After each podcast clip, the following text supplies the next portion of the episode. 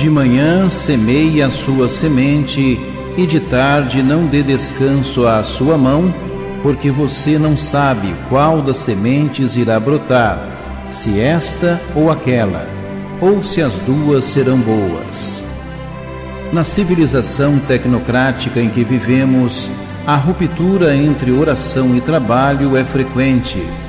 Isso leva à perda do sentido do trabalho em nossa vida. Trabalhamos em vista do quê? Do lucro.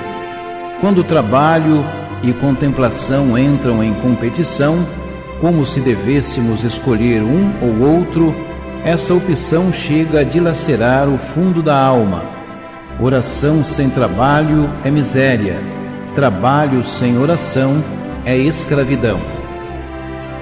Senhor, através do trabalho, o homem e a mulher se tornam partícipes da obra da criação. Ajuda-nos a plantar boas sementes para colher frutos que tornem o nosso mundo mais justo e fraterno.